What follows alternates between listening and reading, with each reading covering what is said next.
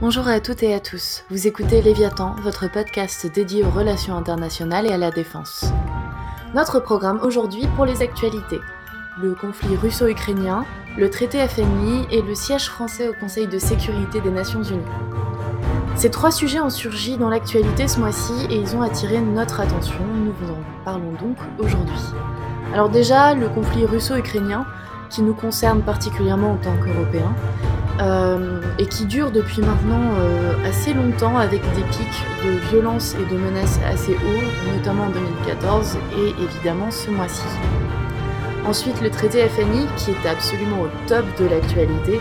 Vous avez vu que Donald Trump a donné un ultimatum à la Russie, et donc c'est le moment de comprendre euh, le traité FNI, son importance dans la structure internationale de sécurité et de désarmement. Et pour finir, la question du siège de la France au CSNU. Alors c'est une vieille question, le CSNU et son fonctionnement soulèvent de nombreuses critiques depuis sa création, et particulièrement euh, depuis les années 2000. C'est l'occasion d'en parler. Et pour notre grand dossier, euh, qui traitera aujourd'hui de l'OTAN, c'est Carolina qui interviendra. Elle vous expliquera plusieurs points essentiels pour comprendre le fonctionnement et l'utilité de l'OTAN à un moment où euh, l'OTAN est remis en cause, comme c'est le cas de manière cyclique, mais aujourd'hui par Donald Trump. Donc pour le premier sujet, nous allons parler du conflit russo-ukrainien qui a vite escaladé ce mois-ci. Vous savez tous que les relations Russie-Ukraine sont compliquées, et ce depuis l'indépendance de l'Ukraine, raison pour laquelle Océane va tout d'abord vous expliquer comment on en est venu à cette escalade. L'histoire de l'Ukraine est assez tumultueuse. Le pays n'a été indépendant que deux fois, euh, la première en, de 1918 à 1920, avant d'être intégré dans l'Union soviétique, puis euh, depuis 1991 jusqu'à aujourd'hui. Les Ukrainiens parlent autant l'ukrainien que le russe, euh, et c'est une situation qui reflète assez bien le conflit latent qui règne en Ukraine depuis son indépendance. C'est donc un jeune pays indépendant avec plein de luttes intestines au niveau des nationalités. Plusieurs conflits et oppositions marquent l'histoire des relations russo-ukrainiennes. Par exemple, en mars 2005, un conflit éclate à propos du prix du transit du gaz. Les Russes voulaient faire payer aux Ukrainiens le prix du marché mondial et donc augmenter les tarifs de fait pour les Ukrainiens. En janvier 2006, le conflit se résorbe suite à la négociation d'un compromis, mais une autre crise majeure éclate en janvier 2009 sur des questions de paiement et de livraison de gaz, encore une fois. Pourquoi est-ce que des relations commerciales et des conflits sur les prix peuvent provoquer de véritables crises politiques dans ce cas-là? Pourquoi est-ce que l'Ukraine est si importante pour la Russie? Alors l'Ukraine est importante pour les Russes car elle donne une profondeur stratégique et fait office d'état tampon vis-à-vis de l'Ouest. Elle est aussi la plaque tournante de l'exportation gazière russe vers l'Europe.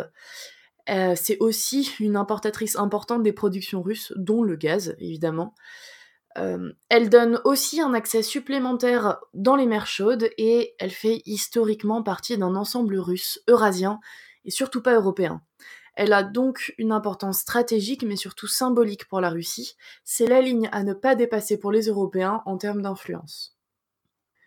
Entre 2010 et 2014, les relations entre les deux pays s'étaient relativement réchauffées du fait de la proximité du président ukrainien, Viktor Yanukovych, avec la Russie. Euh, mais le 21 novembre 2013, le gouvernement ukrainien a refusé de signer l'accord d'association avec l'Union européenne. Donc le président Viktor Yanukovych a préféré rejoindre l'union douanière avec la Russie.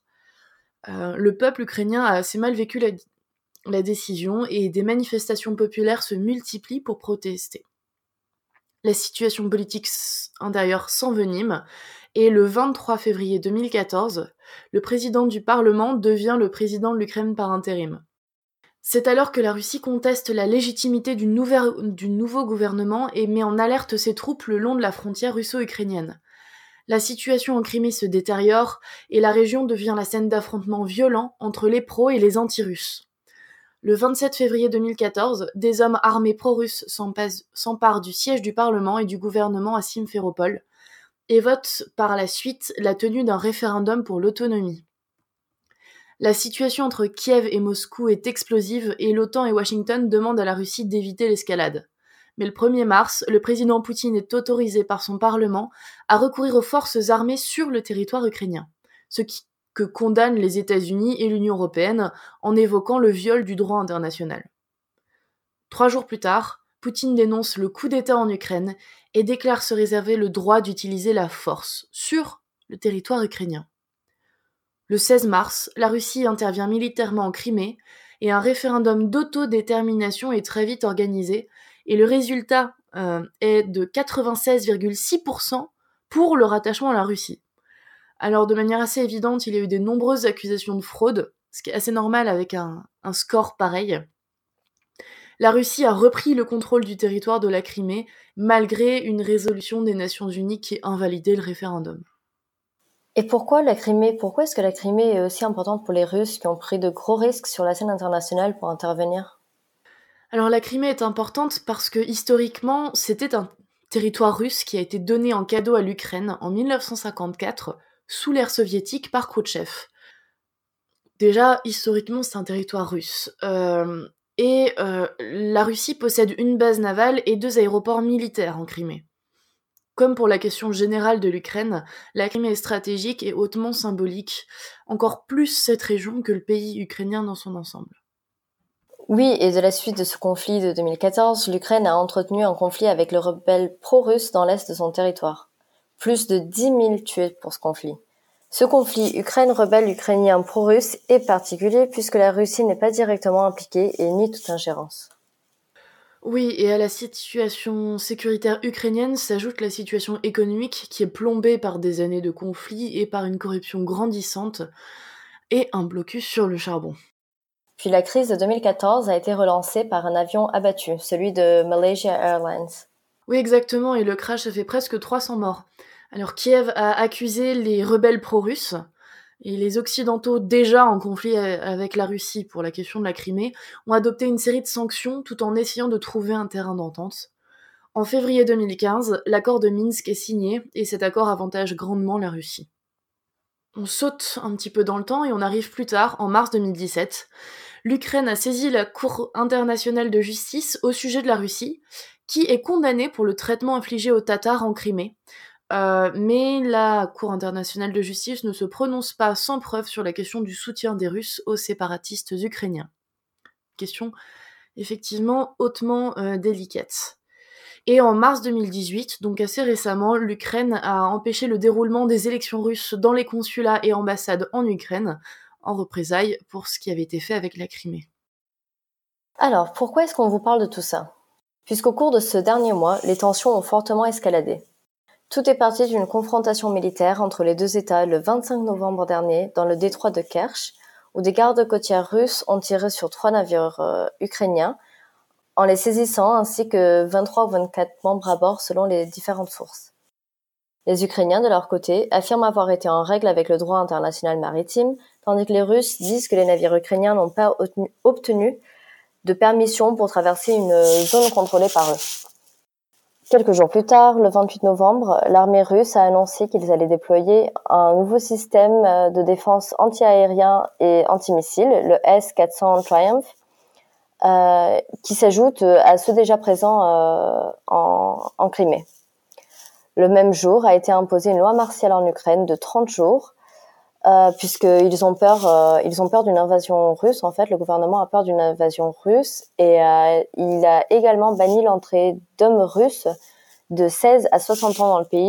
La réponse de la Russie a été habituelle, c'est-à-dire de dire que la Russie n'est pas intéressée à avoir une confrontation militaire avec l'Ukraine et que leur objectif est de résoudre ce problème politiquement malgré leur déploiement militaire. Oui, et puis j'imagine que les Ukrainiens sont aussi euh, réactifs en termes d'exercice militaire.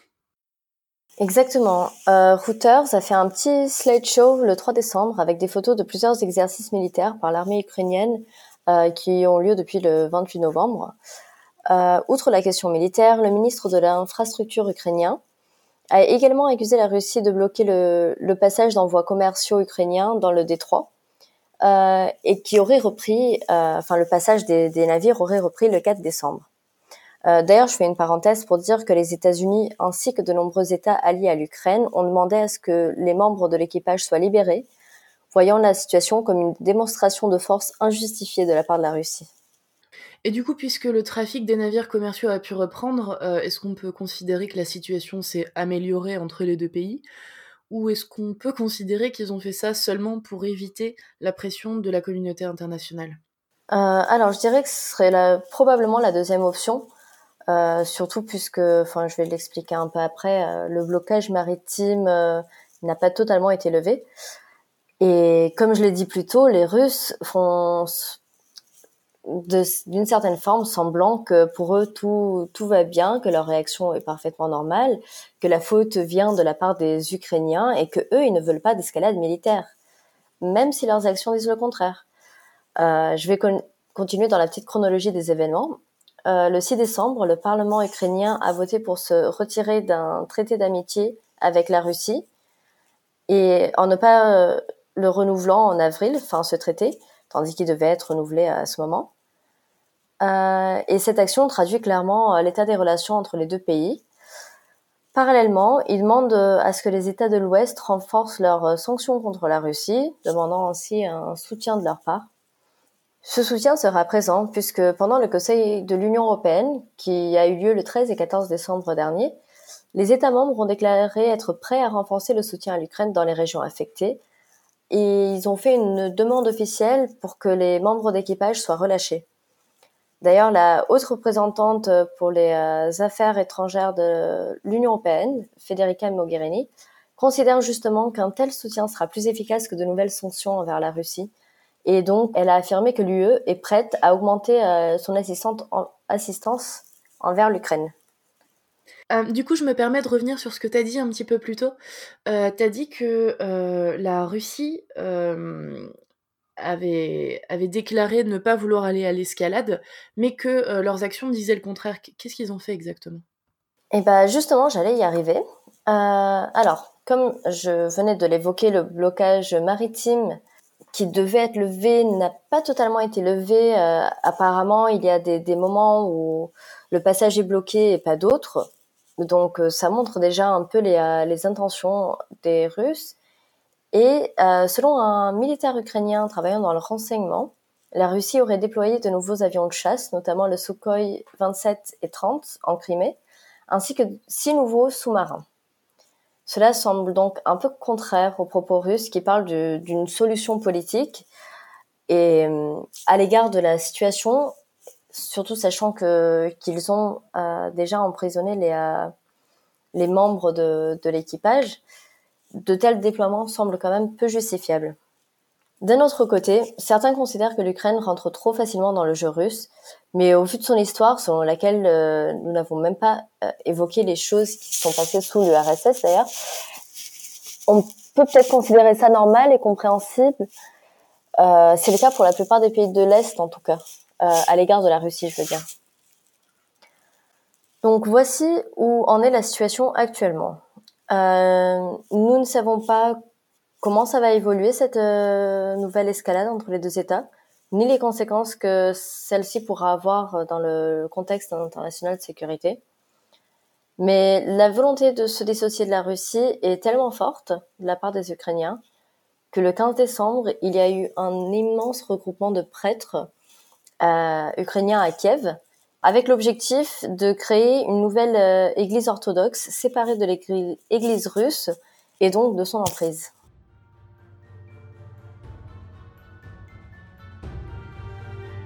Nous avons décidé de parler du traité FNI ce mois-ci, des forces nucléaires intermédiaires, car les discussions sont tendues depuis quelques mois entre la Russie et les États-Unis, et que ces derniers ont donné 60 jours à la Russie pour entrer en conformité avec le traité.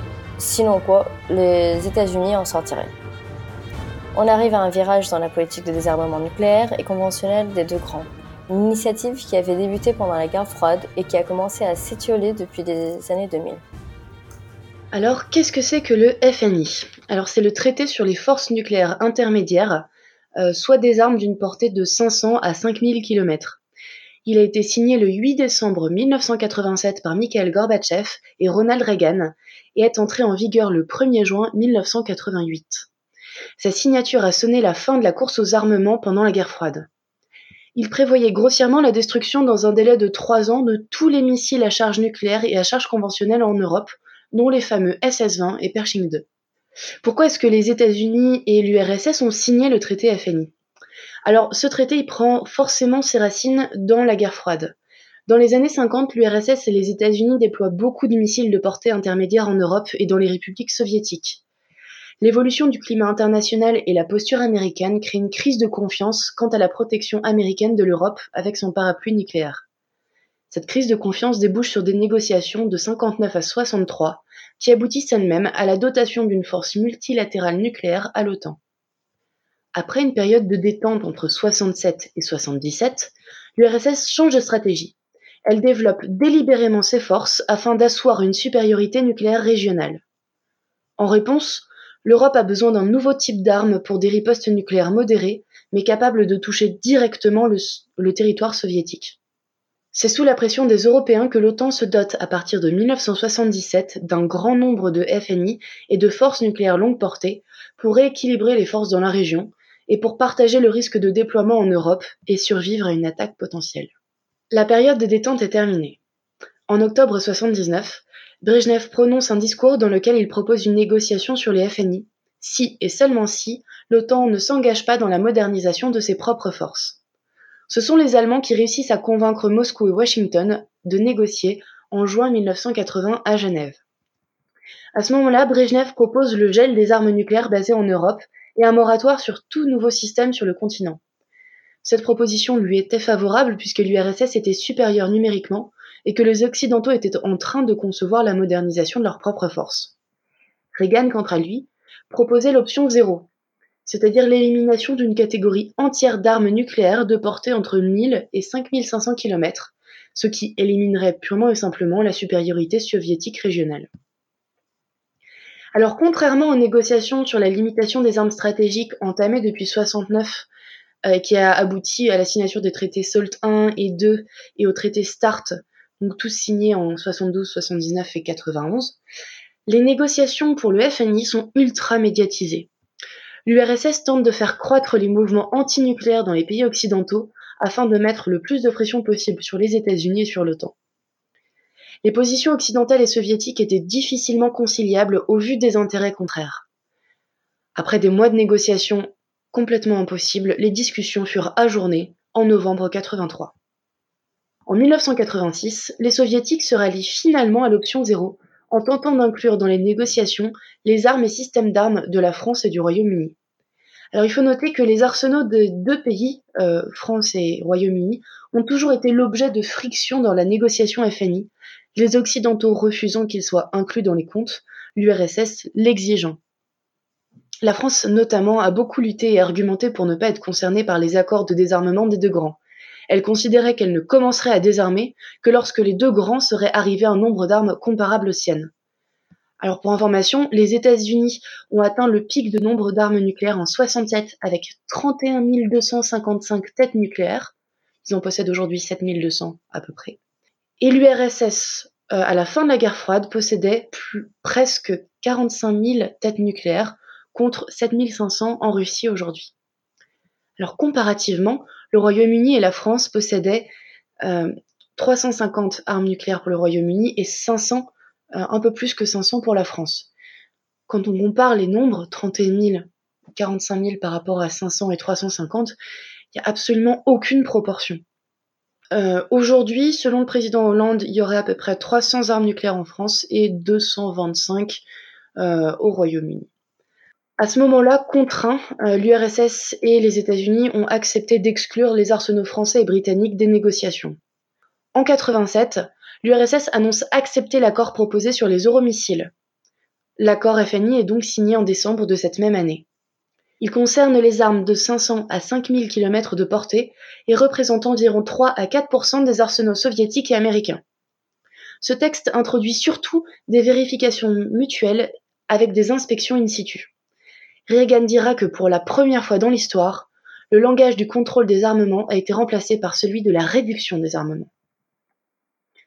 Mais depuis, les relations américano-russes ont connu plusieurs accrochages. Le plus gros reste le retrait américain du traité ABM en 2001, qui avait été signé en 72 à Moscou pour la limitation des armes stratégiques. Et ça a fait beaucoup de vagues. Depuis 2014, Washington accuse Moscou d'avoir violé le traité FNI en développant et en déployant le système de missiles 9M729 dont la portée serait supérieure à 500 km. Cette violation est niée par Moscou. Cependant, l'OTAN a demandé des informations sur ce missile qui tarderait à venir. Alors, le 20 octobre dernier, le président Trump a une fois de plus prononcé des mots qui ont fait frémir la communauté internationale en annonçant que, et je cite, La Russie n'a pas respecté le traité. Nous allons donc mettre fin à l'accord et développer ses armes. Nous n'allons pas les laisser violer l'accord nucléaire et fabriquer des armes alors que nous n'y sommes pas autorisés. La position des États-Unis est donc celle de dire ils le font, donc nous allons le faire aussi, ce qui peut conduire à de nouvelles tensions très fortes entre les États-Unis et la Russie. Ce qui est intéressant à noter est que le conseiller de sécurité nationale du président Trump, son troisième, est John Bolton, un avocat, ancien diplomate et politicien qui s'est toujours, au long de sa carrière, opposé au traité d'armement avec la Russie. Selon des sources sous anonymat, c'est ainsi lui qui a poussé pour que le président se retire de ce traité. De la même façon, il pousse à ce que le traité New Start, en vigueur jusqu'en 2021, et que la Russie souhaite renouveler, ne le soit pas justement. La Russie, de son côté, profite de la situation pour se montrer en tant que victime et pointer du doigt les États-Unis, qui, à deux reprises, ont pris l'initiative de sortir du traité permettant une meilleure stabilité mondiale au niveau nucléaire. D'ailleurs, ça lui laisse aussi une marge de manœuvre pour perdre leur patience, entre guillemets, et agir de la même façon que les États-Unis. C'est dans cette logique que le ministre des Affaires étrangères russe, Sergei Ryabkov, en réaction aux propos du président Trump, a affirmé le lendemain que si les États-Unis continuent à agir de façon maladroite et grossière et à se retirer unilatéralement des traités internationaux, alors nous n'aurons pas d'autre choix que de prendre des mesures de rétorsion, y compris impliquant de la technologie militaire. Mais nous ne voulons pas en arriver là. En plus, les propos du président américain sont arrivés à peine quelques jours après que Vladimir Poutine annonce que la Russie est en train de développer de nouveaux missiles hypersoniques, dont l'avant-garde qui serait capable de pénétrer n'importe quelle défense antimissile, puisqu'il aurait une vitesse 20 fois plus grande que celle du son. Durant le forum où le président russe a affirmé ça, il a surtout voulu mettre en avant que la Russie est dans une position défensive. Ils n'attaqueront pas en premier, seulement en réponse à une attaque. Diplomatiquement, la Russie en ressort plus forte, notamment quand elle appelle à ce que le traité reste en place malgré tout, et dit que cette position des États-Unis vient du fait de leur volonté d'hégémonie mondiale. Ce qui est intéressant de noter, c'est que quand les journalistes ont demandé à Donald Trump de clarifier ses propos, il a répondu À moins que la Russie nous approche et que la Chine nous approche et qu'ils nous approchent tous en disant Soyons intelligents et stipulons qu'aucun de nous ne développera ses armes. Mais si la Russie le fait et que la Chine le fait et que nous on s'en tient au traité, c'est inacceptable. Nous avons un incroyable montant d'argent pour jouer avec notre système militaire. Dans ses propos, Trump met en avant la Chine qui n'est pas du tout inclus dans le traité. Le fait qu'il ait soulevé cette question laisse croire que ce n'est pas que la Russie qui pose problème aux États-Unis. Certains considèrent que les traités signés par les États-Unis comme le FNI ont diminué son influence dans le Pacifique, qui serait maintenant dominé par la Chine, et voient donc ici une opportunité de développer un nouveau traité avec la même logique et dans la même lignée, mais en incluant la Chine. Ça semble donc être la lignée de pensée adoptée par le président, mais toujours probablement sous le conseil de M. Bolton. La Chine, de son côté, semble en réalité développer de nombreuses capacités qui vont lui permettre, et permettent déjà d'ailleurs, euh, d'être une grande force militaire. Il est euh, en outre difficile d'estimer les réelles capacités militaires de la Chine ou le montant investi euh, par l'État dans la défense. Bon, de notre côté, le problème de cette logique américaine est que les États-Unis se retrouveraient sûrement sans grands appuis dans la région Pacifique, puisque l'Australie a affirmé ne pas vouloir provoquer la Chine et le Japon ne veut pas que les États-Unis se retirent du traité. D'un autre, grâce aux capacités que les États-Unis ont en air et mer, affronter la Chine avec des missiles intermédiaires terrestres serait inutile. Du côté européen, l'OTAN et l'UE ont réagi aux propos de Donald Trump. Il est intéressant de noter qu'avant que ces propos soient évoqués, les ministres de la Défense de l'OTAN avaient affirmé que le traité FNI a été crucial pour la sécurité euro-atlantique et nous restons totalement engagés dans la préservation de ce traité historique de contrôle d'armement. En fait, l'Alliance évoque depuis un moment ses inquiétudes par rapport à la Russie et sa possible transgression du traité, comme l'Océan l'a évoqué plus tôt. Mais, malgré tout, euh, lors d'une réunion de l'OTAN euh, qui a eu lieu le 25 octobre, plusieurs alliés s'accordent pour demander aux États-Unis de patienter et d'essayer de mettre de la pression sur la Russie pour qu'elle respecte le traité avant qu'il se retire de celui-ci. De plus, il faut tenir compte qu'une grande partie des États membres où des armées américaines sont déjà stationnées ou l'ont déjà été, refusent que des missiles à portée intermédiaire soient stationnés dans leur pays, même si nous ne devons pas oublier que les pays de l'Est peuvent avoir une opinion différente sur la question. Le 4 décembre, Mike Pompeo, le secrétaire d'État américain, a affirmé que, et je cite, Les États-Unis déclarent aujourd'hui qu'ils ont conclu à une violation substantielle du traité par la Russie et qu'ils vont suspendre leurs obligations à titre de recours effectif dans 60 jours, à moins que la Russie ne revienne à une conformité totale et vérifiable. Suite à cela, les États-Unis devront donner un préavis de 6 mois, qui commencerait donc en février après cette période de 60 jours. Sauf que, parallèlement, le Washington Post a eu accès à un mémo de John Bolton qui demandait au Pentagone de développer et déployer des missiles terrestres le plus tôt possible. Ce qui montre non seulement la vraie volonté des États-Unis, mais aussi l'influence de M. Bolton dans la question. Pour Vladimir Poutine, les États-Unis utilisent la Russie en tant qu'excuse pour leur permettre de développer ce type de missile, justement à cause des autres États qui en développent également.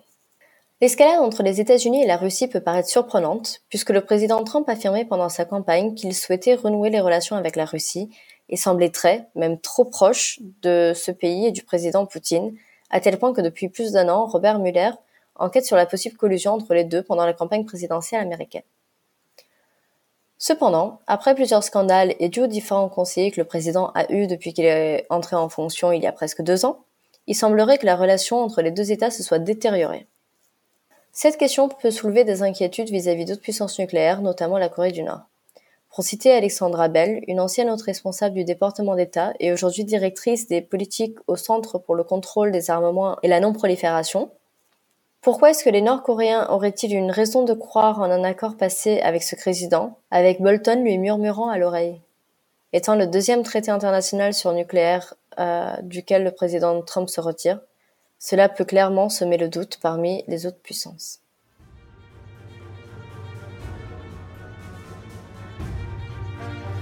Et donc, Océane, tu vas maintenant nous parler du siège permanent de la France au Conseil de sécurité des Nations Unies. Exactement, Carolina. Euh, c'est quelque chose dont on a un peu parlé dans les journaux ce mois-ci et ça m'a semblé intéressant. Déjà parce que c'est pas la première fois que la question s'invite dans l'espace médiatique, mais surtout parce que c'est une affaire qui est hautement symbolique pour toutes les parties impliquées. Je t'avoue que je n'ai pas vu passer la question. Euh, est-ce que tu pourrais nous faire un petit résumé avant de commencer l'explication? Oui, pas de souci. Alors, euh, le 28 novembre dernier, Olaf Scholz, euh, le vice-chancelier allemand et ministre des Finances, a prononcé un discours à l'université de Humboldt à Berlin, dans lequel il a suggéré que la France abandonne son siège permanent au Conseil de sécurité des Nations Unies pour laisser la place à un siège européen. Pour faire court, euh, et c'était prévisible, le gouvernement français a dit non. Euh, la proposition de l'Allemagne, la réaction française, tout ça, ça en dit long sur la relation entre les deux pays, sur la symbolique de ce siège permanent, mais aussi sur les Nations Unies. Je propose qu'on revienne d'abord sur les bases, euh, les Nations Unies et le Conseil de sécurité. Alors, juste pour rappel, euh, les Nations Unies ont été créées en 1945 et se positionnent comme héritiers de la Société des Nations, qui est une organisation qui, en gros, avait les mêmes objectifs que l'ONU, et regroupe aujourd'hui 193 pays sur les 197 reconnus par l'ONU et deux pays observateurs qui sont le Vatican et la Palestine. Euh, les Nations Unies sont composées de plusieurs organes, dont l'Assemblée générale, le Conseil de sécurité, le Conseil économique et social. Même si l'ONU est souvent l'objet de critiques, elle reste l'un des lieux privilégiés pour les négociations diplomatiques multilatérales. Oui, ce qui nous intéresse aujourd'hui, c'est l'un de ces organes que tu as cité, Carolina, le Conseil de sécurité. Alors cet organe est souvent décrit comme le plus puissant des Nations Unies car il est le seul à pouvoir constater les violations du respect de la paix et de la sécurité internationale par un État. Il peut imposer des sanctions et autoriser le recours à la force. Ces décisions sont imposées à l'ensemble des États membres de l'ONU. Il est composé de 15 États membres, dont 10 sont nommés tous les deux ans et 5 sont permanents. Ces 5 États possèdent également un droit de veto sur n'importe laquelle des décisions du Conseil de sécurité. Dans ces cinq États, il y a les États-Unis, la Russie, la Chine, la France et le Royaume-Uni. Il existe beaucoup de contestations sur la question du droit de veto, sur l'identité des pays du P5, comme on les appelle, euh, sur le fait même qu'il y ait des membres permanents, et plus globalement sur l'organe du CSNU. Mais avant de vous parler de tout ça, je dois revenir sur un point essentiel, la signification de ce siège permanent pour la France. Parce qu'il y a une signification particulière pour la France euh, qui n'est pas partagée par les quatre autres euh, membres permanents?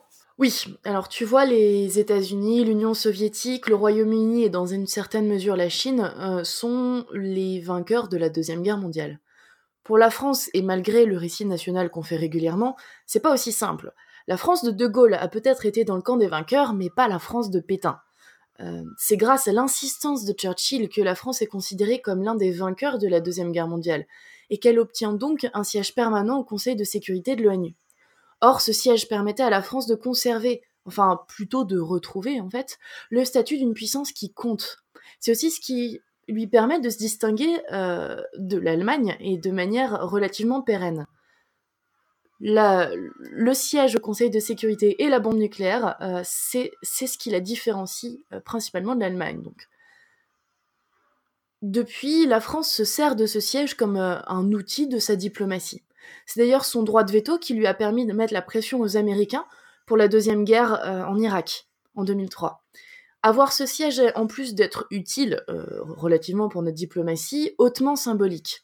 C'est une reconnaissance de l'influence française dans un monde décolonialisé.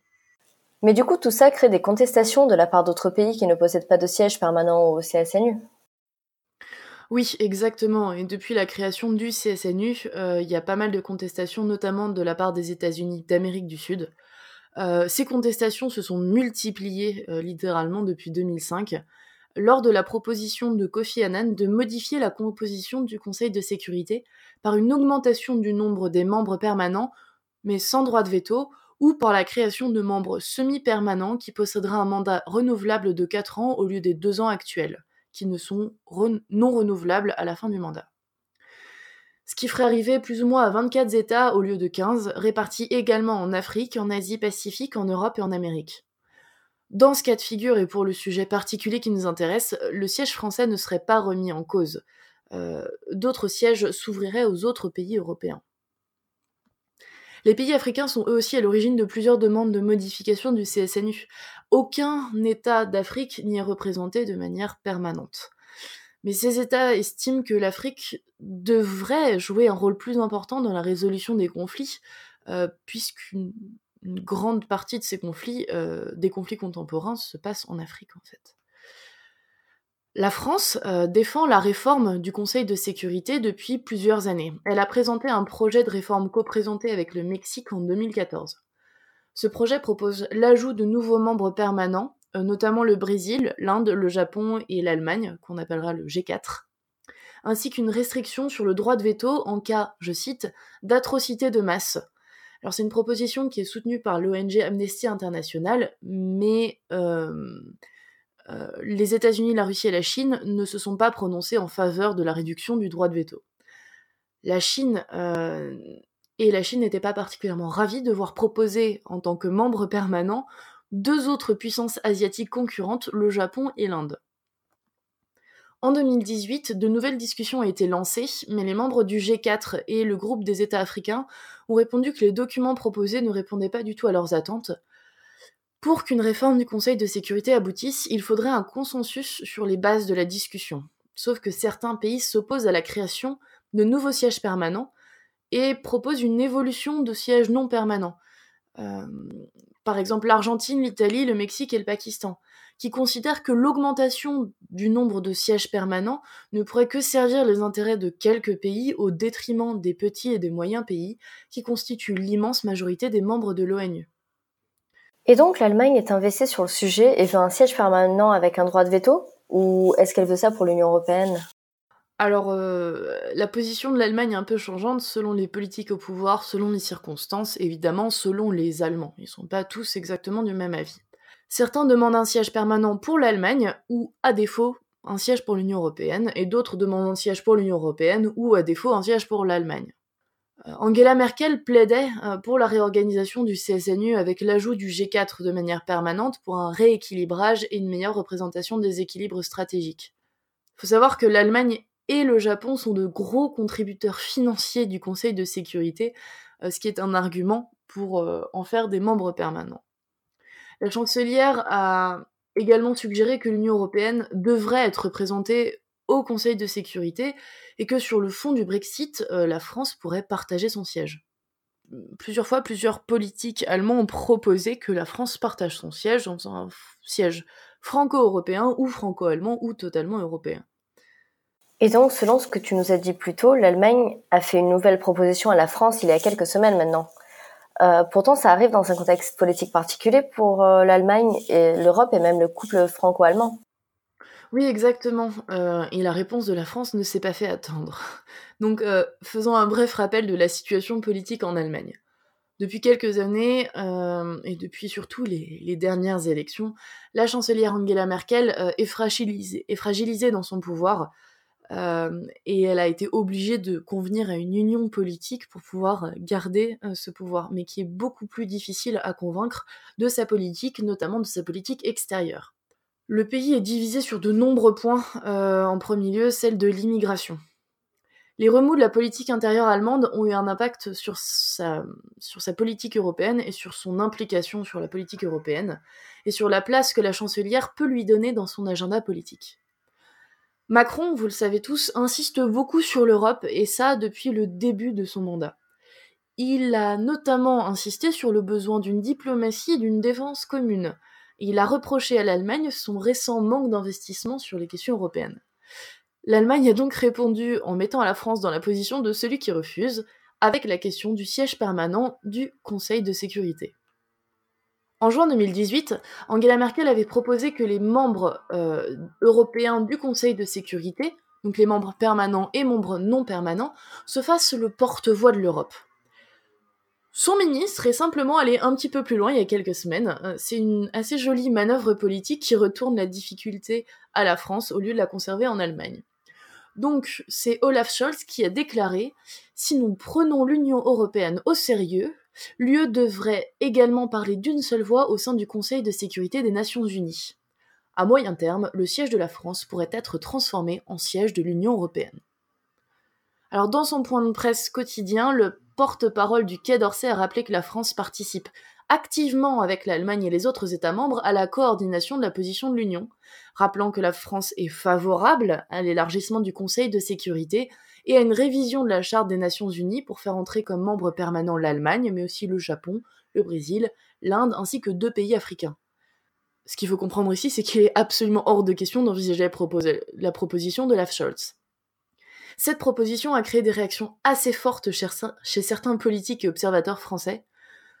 Ce serait euh, retirer le statut de grande puissance de la France obtenu après la Seconde Guerre mondiale, l'abandon d'un atout diplomatique et stratégique, euh, cela contribuerait à donner une place encore plus importante à l'Allemagne au sein de l'Europe tout en affaiblissant la position française, ce qui la rendrait, et je cite, muette et soumise aux décisions internationales.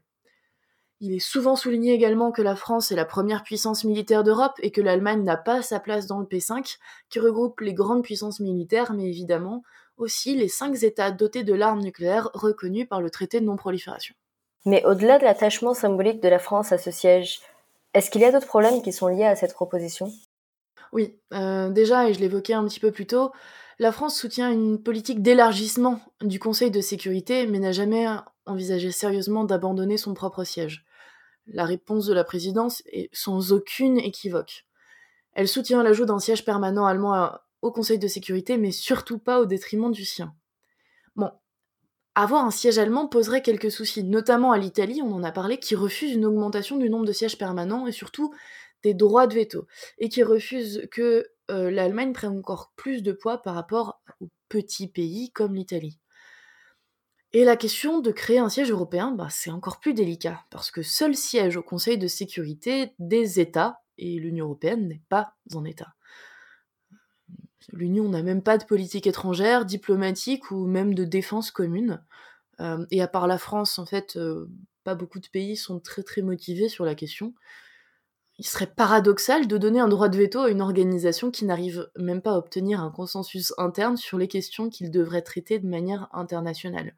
Donc, la proposition allemande est joliment tournée et c'est une belle manière de renvoyer la balle à la France, euh, mais un siège européen, à moins qu'on change complètement la charte, euh, ce serait quand même assez étonnant. Il est plus probable d'une modification de la charte en faveur d'un siège allemand qu'en faveur d'un siège européen. C'est sûr que l'Union européenne a encore beaucoup de travail introspectif à faire avant de pouvoir être euh, représentée dans un tel organe et être représentante.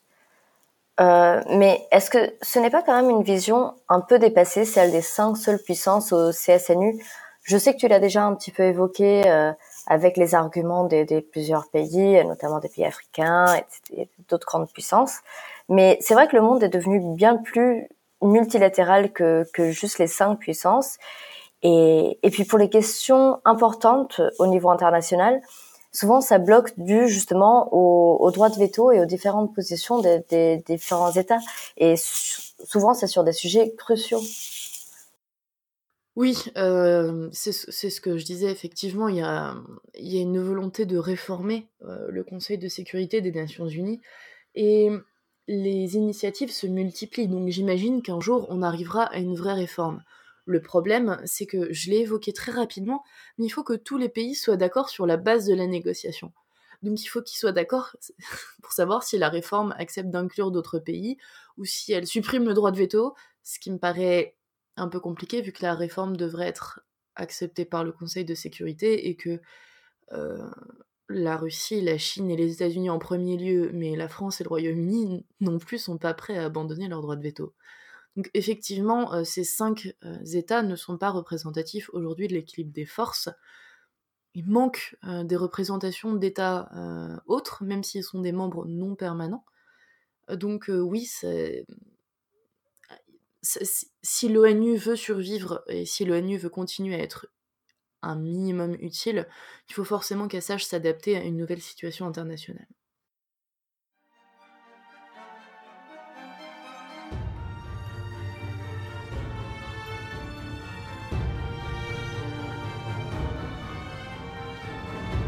Et pour le grand dossier du mois, euh, Carolina va nous parler de l'OTAN. Alors, pour cet épisode, j'ai décidé de m'attaquer à ce gros monstre qu'est l'OTAN, sur lequel je travaille indirectement depuis un moment puisque je m'intéresse à la politique de défense du Portugal, pays qui non seulement appartient à l'OTAN, mais qui en est aussi un des membres fondateurs, pour ceux qui ne le savaient pas. Avec le président Trump aux commandes de la défense des États-Unis et ses nombreuses affirmations à l'égard de l'OTAN, euh, on s'est dit que ce serait intéressant de comprendre le poids des États-Unis dans cette organisation qui, euh, spoiler alert, se ressent surtout en termes d'influence et pas de budget, contrairement euh, à ce qu'affirme M. Trump. Donc l'OTAN représente entre 900 et 1000 milliards de dollars de dépenses rien que pour 2018, selon l'estimation actuelle, un chiffre colossal que j'ai personnellement du mal à concevoir. Tout cet argent est regroupé par les 29 États membres de l'organisation. D'ailleurs, Océane, est-ce que tu arrives à en dire quelques-uns? Ouais, ultra facile. Alors déjà, il y a la France, les États-Unis, le Canada, le Royaume-Uni, euh, la Pologne, l'Allemagne, l'Espagne, le Portugal, mais ça c'est facile, tu l'as dit, la Turquie et euh, plein de autres pays euh, petits en Europe. Globalement, c'est dans cette idée, c'est-à-dire que la plupart des autres pays sont en effet européens tels que euh, l'Albanie, euh, la Belgique, la Bulgarie, la Croatie, le Danemark, l'Estonie, euh, la Grèce, la Hongrie, l'Islande, que d'ailleurs c'est intéressant de noter que l'Islande n'a pas d'armée. C'est un pays qui pourrait faire l'objet d'un épisode également, puisque c'est sûrement très intéressant à analyser. Mais donc je disais l'Italie aussi, Lettonie, Lituanie, Luxembourg, Monténégro, qui est le membre le plus récent ayant adhéré en 2017, les Pays-Bas, euh, la République tchèque, la Roumanie, la Slovaquie et la Slovénie, en dehors de ceux que tu as toi-même évoqués. Donc, si vous remarquez, il y a pratiquement que des pays européens, comme j'étais en train de dire, à l'exception des États-Unis et du Canada. C'est en 1949 que ces deux pays, ainsi que la France, la Belgique, la Norvège d'ailleurs, que j'avais oublié de citer euh, juste avant, l'Italie, le Danemark, les Pays-Bas, le Portugal, l'Islande et le Luxembourg signent le traité de l'Atlantique Nord, donnant ainsi naissance à la première organisation internationale de défense au monde et la seule encore en place.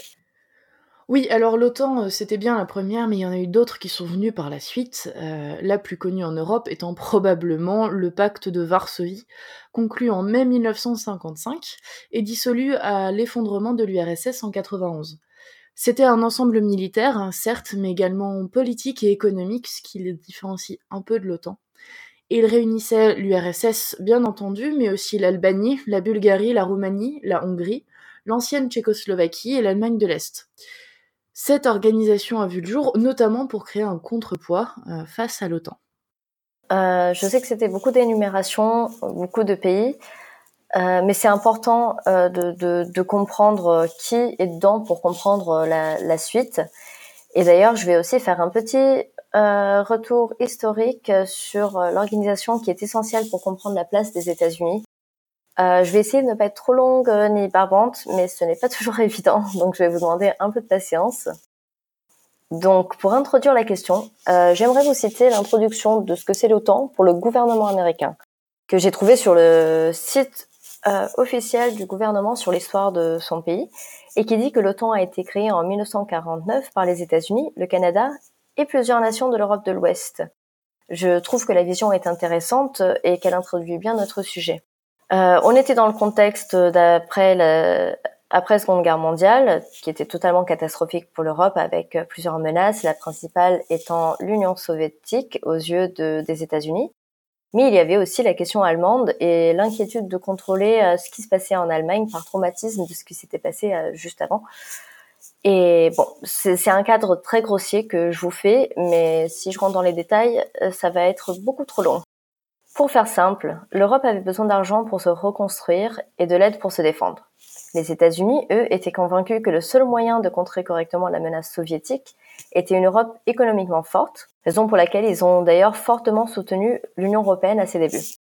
D'un autre côté, les tensions commençaient à escalader entre les États-Unis et l'Union soviétique, et les États-Unis avaient peur des accords qui pourraient être passés entre l'URSS et les États européens.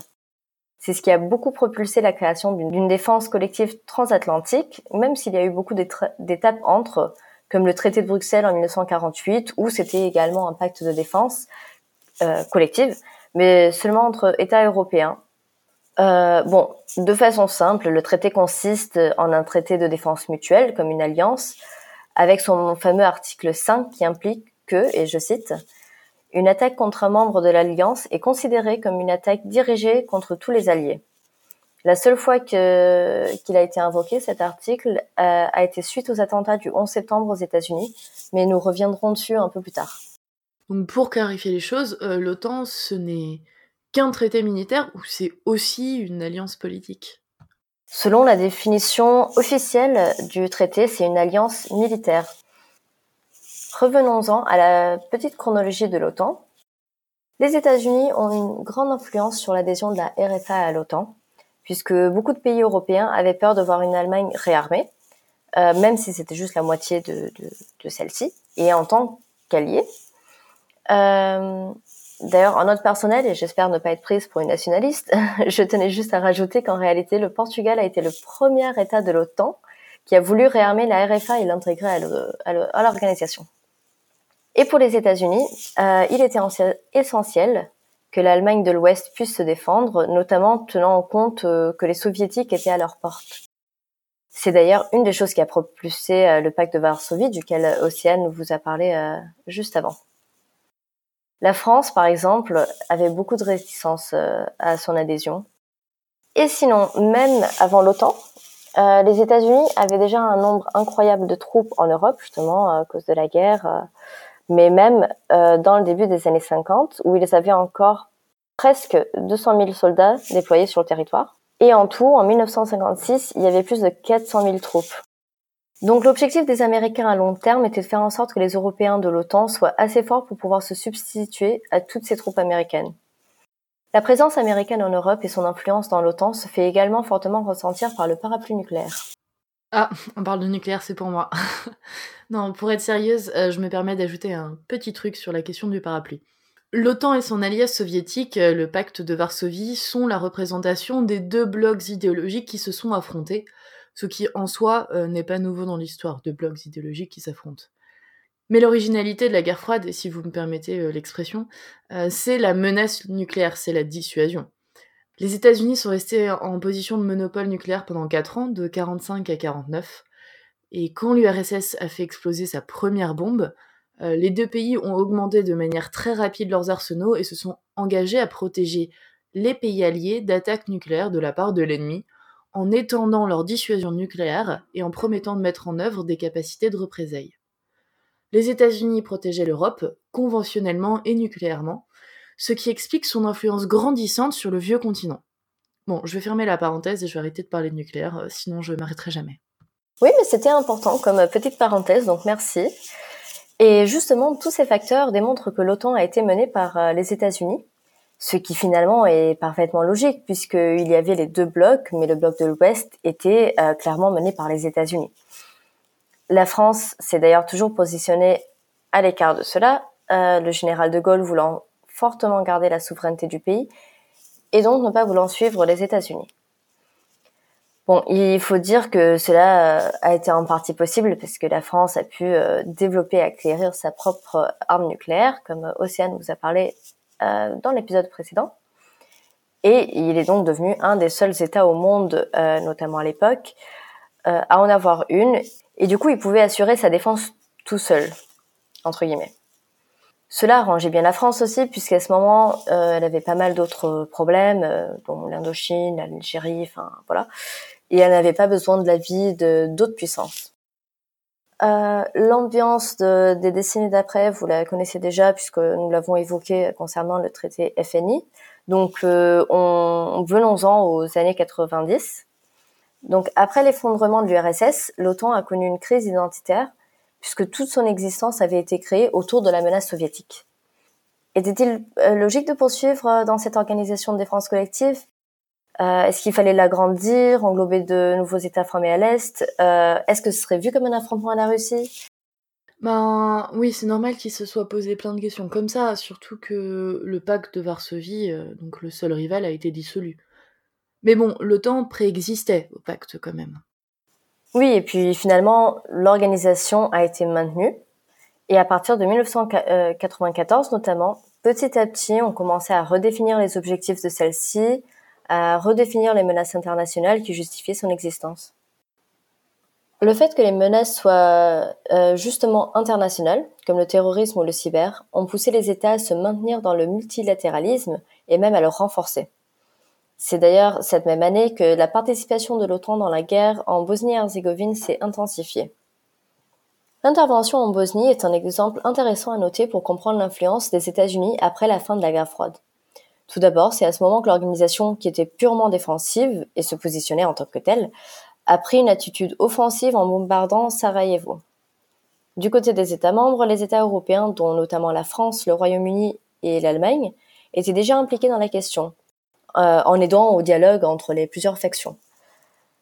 L'administration Bush-père, en place aux États-Unis à ce moment, a fait le choix de rester globalement à l'écart de la situation.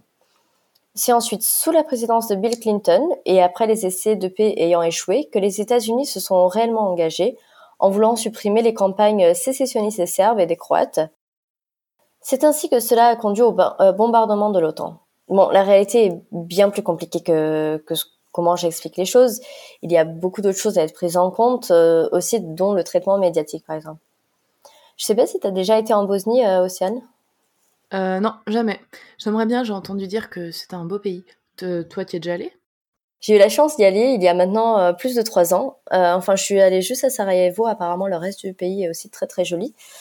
mais Sarajevo, j'ai beaucoup beaucoup apprécié visiter quand même.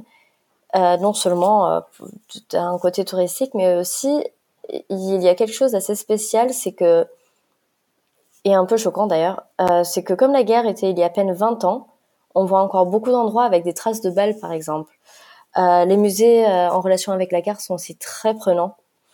Et une autre chose qui m'a aussi marqué a été l'esprit que, que la population semble avoir adopté, euh, dans une logique totale de reconstruction et de se dire la vie continue. On n'a pas l'impression que la guerre c'était si il y a si peu de temps que ça en fait.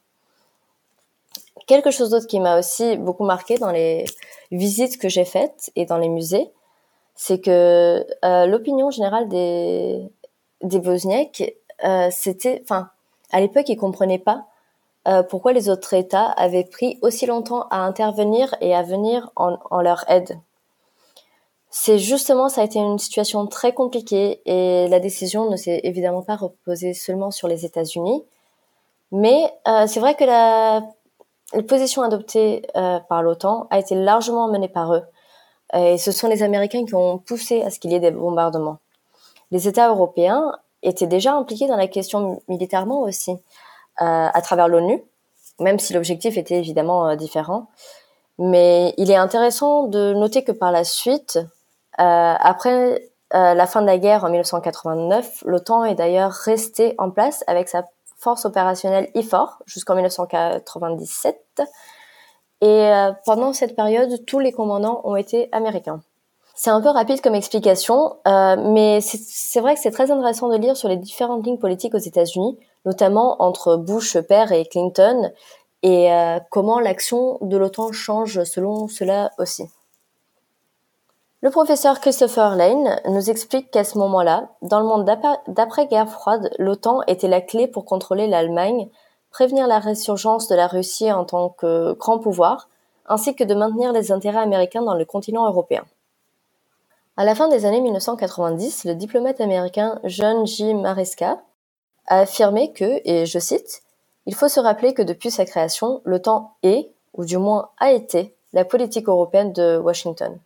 L'OTAN n'a pas été un aspect de cette politique. Elle a été la politique européenne des États-Unis. Bon, c'est vrai que là, je prends euh, deux exemples de, personnalités américaines, donc leur point de vue est un peu biaisé, mais justement, ça nous permet de voir comment les États-Unis euh, voient l'organisation et voient cette question. Donc, qu'est-ce qui a changé petit à petit? Il est intéressant de noter que l'implication de l'OTAN dans les faits qui ont suivi le 11 septembre peut être vue également comme menée par les États-Unis euh, si on connaît pas très bien, si on regarde de loin. Mais en réalité, l'article 5 n'a pas été invoqué par eux, mais par les, États, les autres États membres de l'OTAN, en guise de solidarité. Pour certains experts, ce, ce fut le point tournant de l'organisation, qui à ce moment s'est réellement transformée par rapport à ce qu'elle était pendant la guerre froide. C'est aussi à ce moment que nous allons commencer à ressentir le désengagement des États-Unis euh, par rapport à l'organisation. Bon, le reste, j'imagine que vous connaissez un minimum par rapport à la guerre en, Afghanistan, l'OTAN qui a mené la Force internationale d'assistance à la sécurité, l'ISAF, de 2003 à 2014. Et du coup, je m'attarde pas plus dessus puisqu'on pourrait passer plusieurs heures sur la question. Mais pour donner une idée, euh, outre la participation euh, dans la guerre d'Afghanistan, L'OTAN a également déployé euh, l'opération Eagle Assist, où il y avait des patrouilles aériennes au-dessus du territoire des États-Unis, ainsi que l'opération Active Endeavour, de patrouilles maritimes dans la Méditerranée et qui a duré jusqu'en 2016, donc euh, c'est assez récent. L'OTAN a aussi participé dans de nombreuses autres missions de toutes sortes, dont par exemple pour apporter de l'assistance à l'État grec pendant les Jeux olympiques de 2004 ou aux États-Unis en 2005 après l'ouragan Katrina. Mais euh, nous avons malgré tout, euh, d'autres exemples sont les États-Unis qui ont à nouveau influencé pour que l'OTAN intervienne. Pas toujours tout seul, comme pour le cas de la Libye par exemple, où l'intervention a été aussi très très fortement soutenue par le Royaume-Uni et la France, contrairement à l'Allemagne ou par exemple le Portugal. Euh, malgré tout, nous pouvons noter que dans les interventions euh, les plus récentes, l'influence des États-Unis n'est plus aussi forte que ce qu'elle a été pendant la guerre froide ou dans l'immédiat après guerre froide. Ça s'explique non seulement par le fait que d'autres États membres de l'OTAN sont devenus plus forts, mais aussi par le désengagement euh, dont je vous parlais des États-Unis de l'OTAN, euh, dans le sens où le pays a commencé à avoir d'autres priorités et que l'aide constante aux États de l'Europe commençait à être vue comme un poids. C'est d'ailleurs intéressant de voir que c'était l'administration Bush-père qui ne voulait pas intervenir en Bosnie, et que ensuite ce léger éloignement est venu sous l'administration de Bush fils. Guillaume Parmentier en analyse du fait que les États-Unis, malgré la solidarité de l'OTAN avec l'article 5, euh, ne voulaient pas faire de l'OTAN l'organe coordinateur de la guerre en Afghanistan, suite au 11 septembre donc, euh, argumente que, et je cite, cette attitude était révélatrice de la volonté américaine de ne plus recourir systématiquement à l'OTAN en cas de crise et exprimer de leur part une préférence pour la coalition par opposition à l'alliance, renversant euh, en cela 50 ans de politique américaine en Europe. Mais il explique également que euh, l'alliance n'est pas naturelle à l'Amérique et argumente que les 50 années de loyauté incontestable des États-Unis dans l'alliance sont dans son histoire une exception en fait. Cette exception euh, a pu être mise en place euh, par des conditions extraordinaires euh, survenues pendant la guerre froide. Bon, bah on a fait un petit tour politique et défense de l'OTAN. mais au départ, tu nous as dit que tu nous parlerais d'argent. et j'aimerais bien que tu nous en parles, parce que Trump a dénoncé dans, un, dans un style qui lui est particulier, haut en couleur, le manque d'investissement financier des Européens dans leur propre défense et à quelques exceptions près, en fait, il n'a pas vraiment tort. Euh, les Européens ne paient pas vraiment leur défense. D'ailleurs, euh, Trump l'a critiqué, ce manque d'investissement, mais ses prédécesseurs aussi. Juste euh, dans un autre style, un, peu plus diplomatique. Est-ce que tu peux nous en parler, s'il te plaît? Eh bien, justement, comme tu as dit, ses prédécesseurs en avaient déjà parlé. la question du financement de l'OTAN est, en effet présente dès Bush fils, et pas seulement avec Donald Trump euh, récemment, montrant ainsi la position progressive des États-Unis vis-à-vis de l'OTAN dans les années 2000. Au long de son mandat, notamment pendant le deuxième mandat, le président Bush a fait pression pour que les autres États membres augmentent leur financement de l'OTAN. C'est drôle de voir qu'en 2006, par exemple, 8 États membres sur les 26 de l'époque dépensaient plus de 2% de leur PIB dans la défense, les États-Unis atteignant les 3,7% et la France les 2,5% et que déjà à l'époque, les États-Unis considéraient que ce n'était pas suffisant et que la plupart des États membres devraient dépenser au minimum 2% dans la défense. Je dis que c'est drôle puisque cela veut dire que ce débat est en place depuis longtemps, tandis que le fameux engagement des 2% de l'OTAN n'a été prononcé par euh, les, chefs d'État des États membres qu'en 2014. Et c'est une politique qui a été poussée par qui? Vous l'aurez deviné, les États-Unis. Mais en 2014, ce n'était plus euh, George W. Bush au pouvoir, euh, plus depuis un moment d'ailleurs, mais Barack Obama. Donc faisons un petit saut dans le temps. L'alliance a malgré tout tenu pendant les deux mandats du président Bush, puisque l'administration Bush se rendait tout de même compte de l'importance d'avoir ses alliés à leur côté. Je dis tout de même puisqu'il y a eu de forts problèmes entre les membres de l'alliance durant notamment son premier mandat et la guerre en Irak, contrairement à la guerre en Afghanistan, où beaucoup d'États membres se sont opposés et, euh, et, voilà, ça, il y a eu un, un moment un peu euh, délicat à ce moment-là dans l'organisation. Dans l'organisation. Mais pour l'administration Obama, euh, il y a plusieurs incidents à, à analyser, mais il s'est efforcé pour rétablir de meilleures relations avec ses partenaires, ce qui n'a pas toujours été facile à cause de Bon, certains incidents un peu graves, comme euh, la mise sur écoute des leaders euh, d'État par les Américains, ou le fait que les États-Unis ont beaucoup développé leur politique euh, dans le Pacifique, et du coup, c'était vu comme un détournement de leur intérêt d'un côté vers l'autre. Mais vis-à-vis de la question des 2%, la réelle pression est surtout venue après les incidents russes en Ukraine et l'annexation de la Crimée. À partir de ce moment jusqu'à la fin de son mandat, c'est un sujet qui a beaucoup été sur la table et le président parlait du fait que les autres États membres devaient faire des efforts et se mettre à niveau. Un discours qui semble donc familier. D'ailleurs, ce fut suite à cela que l'engagement que j'ai évoqué plus tôt a été pris par les États membres.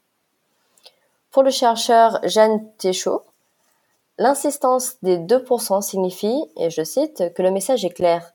Les États-Unis sont aux côtés de nos alliés européens, mais ceux-ci doivent supporter eux-mêmes l'essentiel des coûts de la réassurance sur leur continent. Cela nous amène donc au président Trump et à ses propos. Mais avant de continuer, j'aimerais bien clarifier un point. Les 2% signifient que chaque État membre dépense 2% de son PIB dans la défense de façon générale et pas 2% qui seraient directement alloués à l'OTAN. Euh, je tiens à faire cette précision parce que ça peut souvent porter à confusion en fait. Donc, euh, Donald Trump et ses propos. Sur la forme, les propos du président américain semblent être les mêmes que ceux de ses prédécesseurs. La différence est sur le fond. Et pour expliquer, je vais citer un journal américain, le SNBC, qui explique ça de façon très simple en 2016, lors des premières affirmations du, du président sur le sujet. Où la journaliste Christina Wilkie nous explique que ce qui rend les commentaires de Trump à Bruxelles cette semaine si différents, c'est l'importance cruciale que revêt la question des dépenses en matière de défense pour évaluer la valeur de l'OTAN pour les États-Unis ou le manque de celle-ci, c'est-à-dire le manque de valeur. En outre, il semblerait que le président américain soit sous l'impression que dans l'OTAN, les États-Unis ont payé pour les autres et donc que les autres États membres doivent de l'argent aux États-Unis. Ce qui, comme vous pouvez l'imaginer, euh, est complètement erroné. Oui, alors euh, je me permets de, de, donner un petit son de cloche un peu différent parce que je trouve que la forme euh, est, est, assez différente aussi.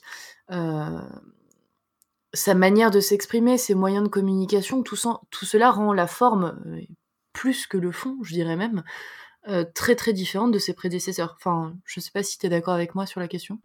Alors, si j'ai surtout évoqué le fond, c'est parce que, à la différence de ses prédécesseurs, c'est cette question des 2% est vraiment cruciale pour Trump dans le sens où il serait euh, presque prêt. Bon, après, ça reste, ça vaut ce que ça vaut, mais il serait, selon ce qu'il dit, il serait presque prêt à sortir de l'organisation, justement parce que euh, il n'y a pas ces 2%, parce que euh, il croit que les autres États leur doivent de l'argent, etc. Mais après, il n'y a pas de doute aussi que sur la forme, ça diverge aussi beaucoup. Euh, la principale caractéristique étant, outre parfois un grand manque de connaissances sur euh, certains sujets d'ailleurs, le manque de diplomatie.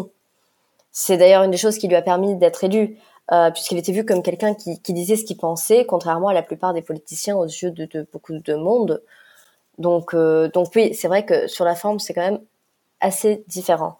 Et c'est vrai qu'on s'est peut-être un petit peu trop habitué à comment Trump euh, fait les choses. Mais donc, comment fonctionne le budget de l'OTAN? Alors pour vous expliquer ça, je vais commencer par faire un petit résumé de ce qu'il y a écrit sur la page officielle de l'OTAN, puisque quoi de mieux que d'aller directement à la source? Sur leur site, ils expliquent donc que les États membres financent l'organisation à, à, la fois de manière directe et indirecte, et que les contributions indirectes sont les plus importantes, qui sont celles où, par exemple, un État euh, décide d'affecter des équipements ou des forces à une opération militaire OTAN et assume le coût de cette euh, décision. Vis-à-vis des contributions directes, ils expliquent que celles-ci couvrent les dépenses de l'Alliance qui servent les intérêts des 29 pays membres, qui sont supportés collectivement, souvent suivant le principe de financement commun. Celui-ci est basé sur une forme de partage de coûts agréés qui est fondée sur leur revenu national brut. Elle ne représente qu'un petit pourcentage de leur budget de défense collectif et sert à alimenter les principaux budgets gérés par l'OTAN, c'est-à-dire le budget civil, euh, le budget militaire, et le programme autant d'investissement et le programme autant d'investissement au service de la sécurité. Bon, comme vous pouvez imaginer, pour ensuite décider de façon plus spécifique le fonctionnement de tous ces budgets, notamment du financement commun et de quand les États membres financent, etc., les processus sont compliqués et longuement étudiés. Mais je considère important de donner une idée de comment cela se passe afin de discerner le vrai du faux lorsqu'on entend parler de l'OTAN et du financement de l'OTAN. Du coup, concrètement, c'est quoi le problème récemment? En fait, le président américain a à plusieurs reprises affirmé que les États-Unis payent une grande majorité du financement de l'OTAN. En décembre 2017, par exemple, il a affirmé que les États-Unis finançaient à 80% l'OTAN, ce qui est bien évidemment absurde.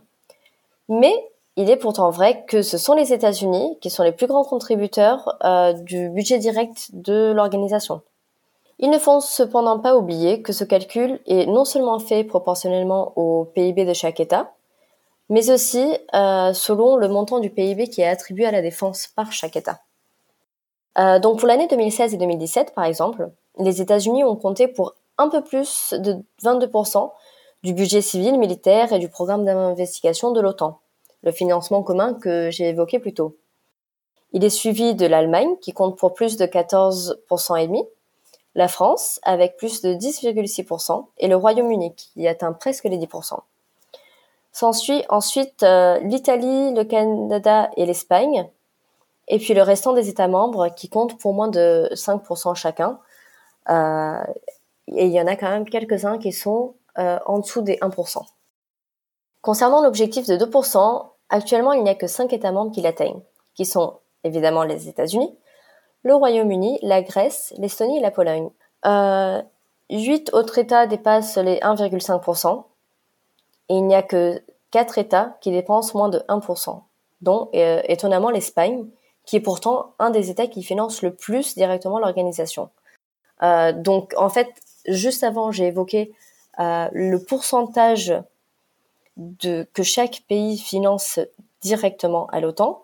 Et là, je parle du pourcentage du PIB que chaque euh, pays alloue à, sa, enfin, à la défense de façon générale. D'ailleurs, pendant qu'on parle argent, euh, je tiens à rappeler que le budget de défense des États-Unis en 2018 est estimé à 716 milliards de dollars. La totalité des budgets de défense des membres de l'OTAN représentait 242 milliards, donc seulement un tiers du budget américain. La totalité des budgets de défense dans le monde représente 1800 milliards. Donc en fait, les États-Unis prennent à eux seuls en charge 40% des dépenses de défense au monde. Ça remet en perspective deux, trois choses, je pense. Euh, par exemple, les 34 milliards euh, de la France alloués à la défense ou les 10 milliards polonais. Bon, je m'arrête avec les chiffres euh, et je te laisse reprendre, Carolina, avec, avec le dossier Trump. Non, mais c'est très intéressant ces chiffres que tu as évoqués, puisque non seulement ça permet de remettre en perspective justement les autres chiffres de la France ou de la Pologne que tu étais en train d'évoquer, mais aussi et surtout, ça permet aussi de mieux comprendre les, différentes participations à l'OTAN au niveau du financement. Mais bon, pourquoi vous avoir expliqué tout ça?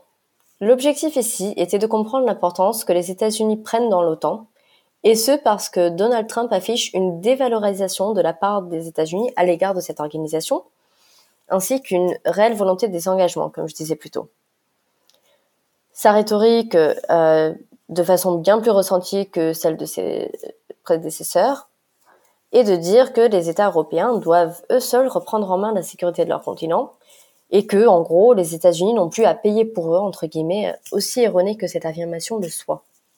Sauf que, parallèlement à cela, il semblerait que les Américains veuillent, si je puis me permettre une expression un peu grossière, le beurre et l'argent du beurre. Puisque quand on regarde euh, d'autres points de vue euh, de, la question de, défense, comme pour moi le plus frappant, celui de l'industrie de défense, les Américains ne veulent pas rester à l'écart. Donc je vous explique le mieux que je puisse, parce que je suis loin d'être une experte en industrie de défense. Euh, mais les Américains ont souvent dominé le marché européen avec leurs avions de chasse. Leur plus récent est le F-35, mais qui cette fois est en train de trouver un peu plus d'obstacles à sa vente qu'auparavant. Euh, les avions de chasse européens, notamment le Rafale, l'Eurofighter Typhoon et le Gripen, lui faisant de plus en plus de concurrence. Honnêtement, je ne vais pas rentrer dans les détails puisque, comme euh, je viens de le dire, je ne suis pas spécialiste de la question et je n'ai pas envie de faire des bourdes. Mais globalement, l'idée est de dire que les États-Unis ont quand même une euh, forte influence sur ce type d'industrie et sur le marché européen, tandis que s'ils se désengagent de l'OTAN, eh ben, les Européens ils vont avoir euh, tendance à se tourner vers eux-mêmes, comme le, le veut Trump finalement. Mais ça, les Américains, ils veulent pas non plus. Euh, et beaucoup font de lobby pour que leurs avions euh, continuent d'être choisis en priorité, par exemple. Dans ce cas-là, c'est juste un exemple. Cette technique risque d'ailleurs de moins en moins fonctionner, puisque leur volonté apparente de, de désengagement arrive au même moment que les industries de défense européennes commencent à devenir de plus en plus européennes, euh, dans le sens où il y a de plus en plus de fusions et d'initiatives au niveau institutionnel européen, telles que la PESCO.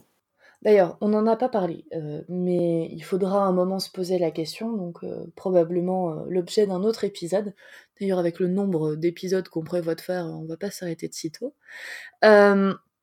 mais c'est l'inégalité de l'attachement à l'OTAN entre les pays européens.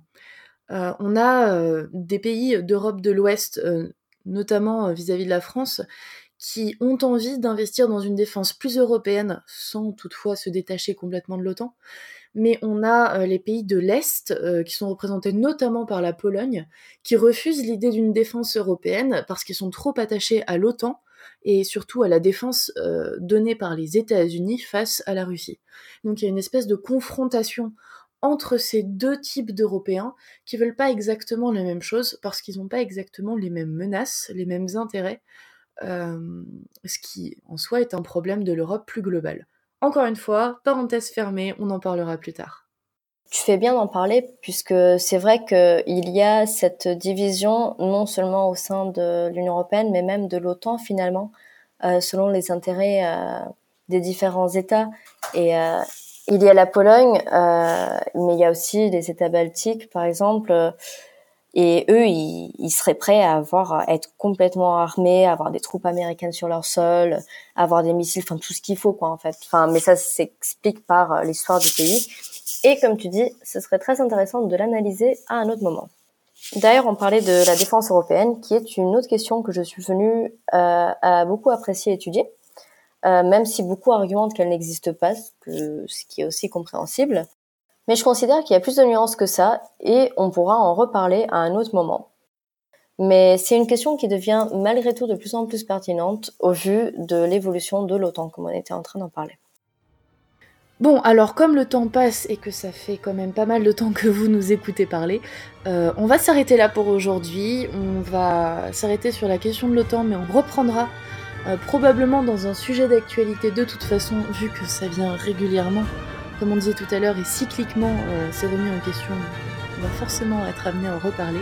Merci beaucoup Carolina pour, pour tout ça pour toutes ces précisions et on espère que l'épisode d'aujourd'hui vous aura permis de comprendre un peu mieux euh, toutes les questions qui se posent autour du conflit russo-ukrainien, euh, autour du traité FNI, euh, de la place de la France dans le Conseil de sécurité des Nations Unies, mais surtout de toutes les questions qui se posent autour de l'OTAN et de l'engagement américain dans l'OTAN. Merci beaucoup et on se dit au mois prochain.